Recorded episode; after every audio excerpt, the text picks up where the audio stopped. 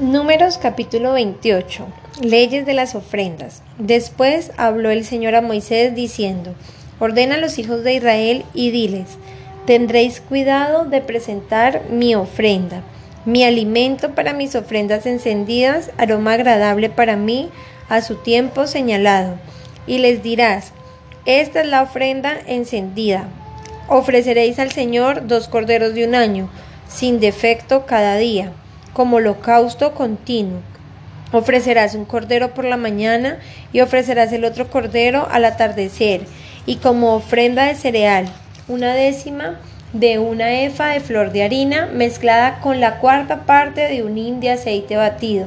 Es un holocausto continuo, instituido en el monte Sinaí como aroma agradable, ofrenda encendida al Señor, y su libación será la cuarta parte de un hin por cada cordero en el lugar santo derramarás una libación de bebida fermentada al Señor, y el segundo cordero lo ofrecerás al atardecer, como la ofrenda de cereal de la mañana y como su libación lo ofrecerás, ofrenda encendida, aroma agradable al Señor. El día de reposo ofrecerás dos corderos de un año sin defecto y dos décimas de un efa de flor de harina mezclada con aceite, como ofrenda de cereal y su libación. El holocausto de cada día de reposo será además del holocausto continuo y de su libación también el principio de cada mes. Presentaréis un holocausto al Señor, dos novillos y un carnero y siete corderos de un año sin defecto, y tres décimas de una efa de flor de harina, como ofrenda de cereal mezclada con aceite por cada novillo, y dos décimas de flor de harina, como ofrenda de cereal mezclada con aceite por el carnero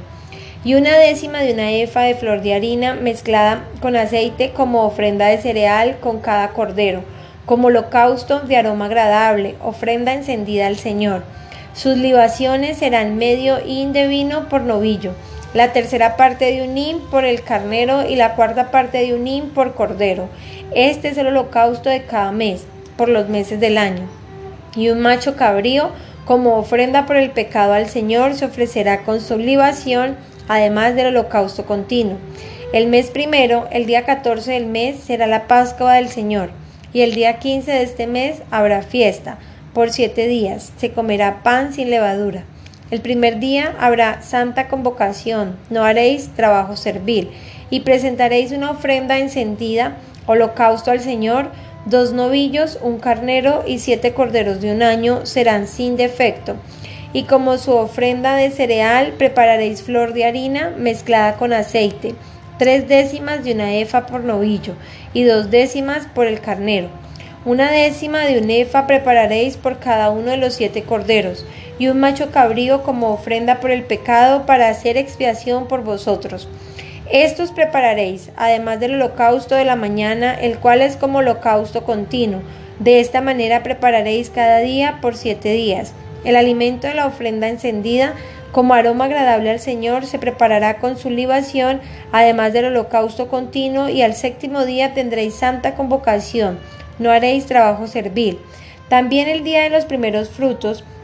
cuando presentéis una ofrenda de cereal nuevo al Señor, en vuestra fiesta de las semanas tendréis santa convocación, no haréis trabajo servil, y ofreceréis un holocausto como aroma agradable al Señor dos novillos, un carnero, siete corderos de un año, y su ofrenda de cereal, flor de harina mezclada con aceite,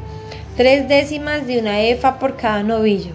dos décimas por el carnero, una décima por cada uno de los siete corderos y un macho cabrío para hacer expiación por vosotros. Esto haréis, además del holocausto continuo con su ofrenda de cereal y sus libaciones serán sin defectos. Capítulo 29 de Números. Ofrenda del séptimo mes. En el séptimo mes, el primer día del mes, tendréis santa convocación.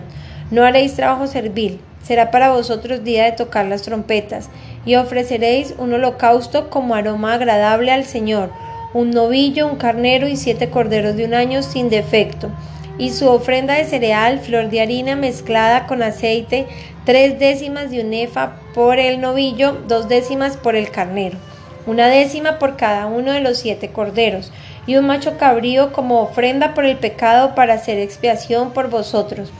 Esto, además del holocausto de la luna nueva y de su ofrenda de cereal, y del holocausto continuo y de su ofrenda de cereal y de sus libaciones, según su ordenanza, como aroma agradable, ofrenda encendida al Señor. El décimo día de este mes séptimo tendréis santa convocación y os humillaréis, no haréis ningún trabajo, y ofreceréis al Señor un holocausto como aroma agradable, un novillo, un carnero, siete corderos de un año sin defecto, y su ofrenda de cereal, flor de harina mezclada con aceite, tres décimas de un efa por el novillo, dos décimas por el carnero, una décima por cada uno de los siete corderos y un macho cabrío como ofrenda por el pecado, además de la ofrenda de expiación por el pecado y del holocausto continuo de su ofrenda de cereal y de sus libaciones. Después, el día quince del mes séptimo, tendréis santa convocación, no haréis trabajo servil, y por siete días celebraréis una fiesta al Señor y ofreceréis un holocausto, una ofrenda encendida como aroma agradable al Señor, trece novillos, dos carneros, catorce corderos de un año que sean sin defecto, y su ofrenda de cereal, flor de harina mezclada con aceite, tres décimas de un efa por cada uno de los trece novillos, dos décimas por cada uno de los carneros, y una décima por cada uno de los catorce corderos, y un macho cabrío como ofrenda por el pecado además del holocausto continuo, de su ofrenda de cereal y de su libación, el segundo día, doce novillos, dos carneros, catorce corderos de un año sin defecto, y su ofrenda de cereal y sus libaciones por los novillos, por los carneros y por los corderos por su número según la ordenanza, y un macho cabrío como ofrenda por el pecado, además del holocausto continuo de su ofrenda de cereal y de sus libaciones. El tercer día, once novillos, dos carneros, catorce corderos de un año sin defecto, y su ofrenda de cereal y sus libaciones por los novillos, por los carneros y por los corderos, por su número según su ordenanza, y un macho cabrío como ofrenda por el pecado, además del holocausto continuo de su ofrenda de cereal y de su libación. El cuarto día, diez novillos, dos carneros, catorce corderos de un año sin defecto, y su ofrenda de cereal y sus libaciones por los novillos, por los carneros y por los corderos por su número según su ordenanza, y un macho cabrío como ofrenda por el pecado, además del holocausto continuo de su ofrenda de cereal y de su libación. El quinto día, nueve novillos, dos carneros, catorce corderos de un año sin defecto, y su ofrenda de cereal y sus libaciones por novillos, por los carneros y por los corderos, por su número según la ordenanza y un macho cabrío como ofrenda por el pecado, además del holocausto continuo de su ofrenda de cereal y de su libación. El sexto día, ocho novillos, dos carneros, catorce corderos de un año sin defectos, y su ofrenda de cereal, y sus libaciones por los novillos, por los carneros y por los corderos, por su número según la ordenanza, y un macho cabrío como ofrenda por el pecado, además del holocausto continuo de su ofrenda de cereal y de sus libaciones.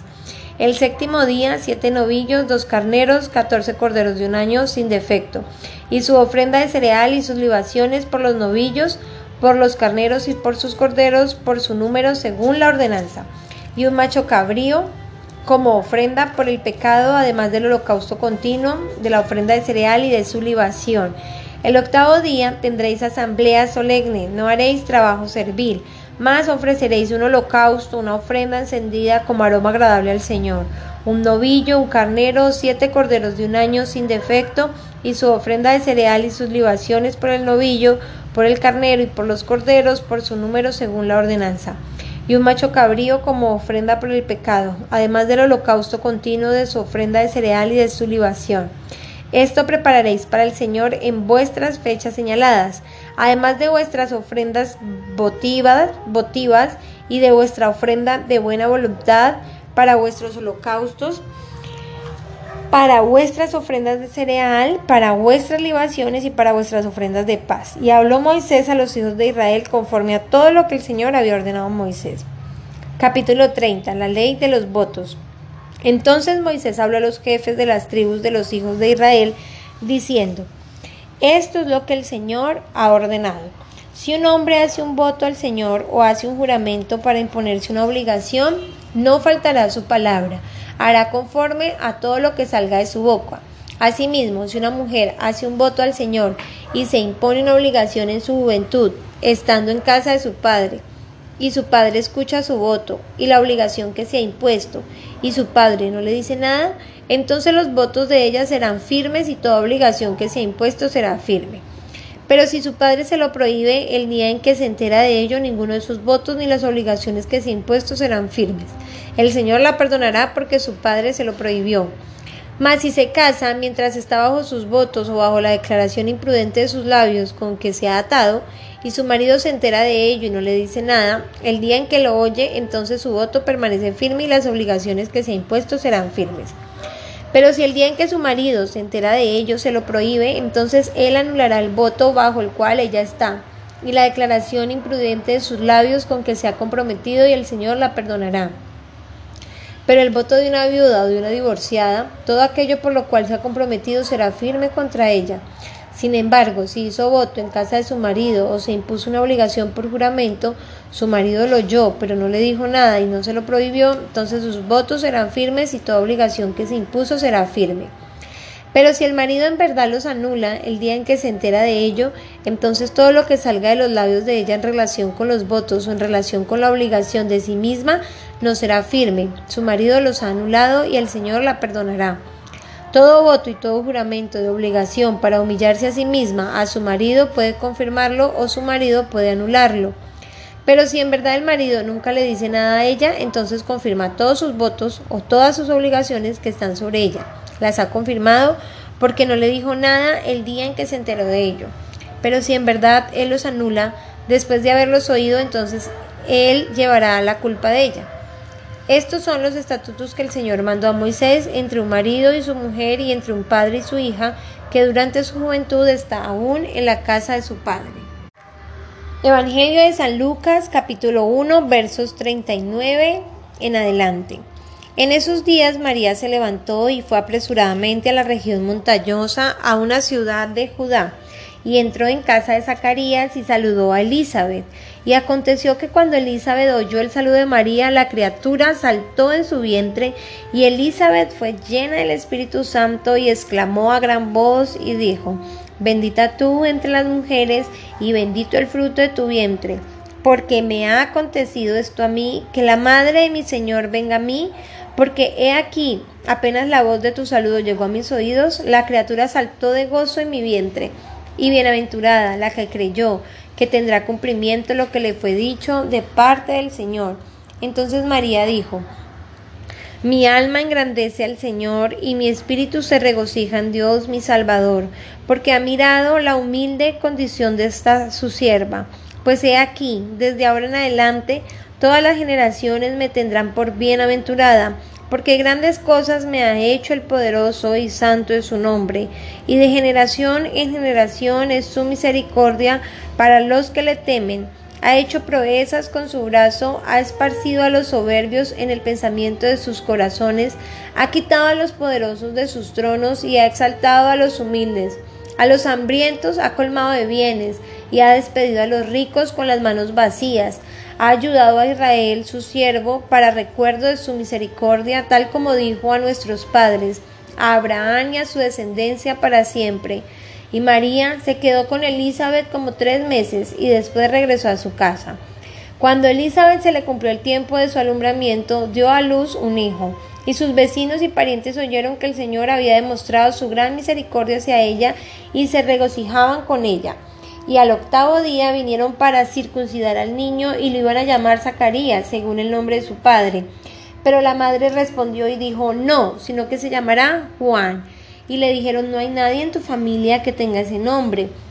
Entonces preguntaban por señas al padre cómo le quería llamar. Y él pidió una tablilla y escribió lo siguiente, su nombre es Juan. Y todos se maravillaron. Al instante le fue abierta su boca y suelta su lengua y comenzó a hablar dando alabanza a Dios. Y vino temor sobre todos los que vivían a su alrededor y todas estas cosas se comentaban en toda la región montañosa de Judea. Y todos los que la oían las guardaban en su corazón diciendo, ¿qué pues llegará a ser este niño? Porque la mano del Señor ciertamente estaba con él. Y su padre Zacarías fue lleno del Espíritu Santo y profetizó diciendo, Bendito sea el Señor Dios de Israel, porque nos ha visitado y ha efectuado redención por su pueblo, y nos ha levantado un cuerno de salvación de la casa de David su siervo, tal como lo anunció por boca de sus santos profetas desde tiempos antiguos,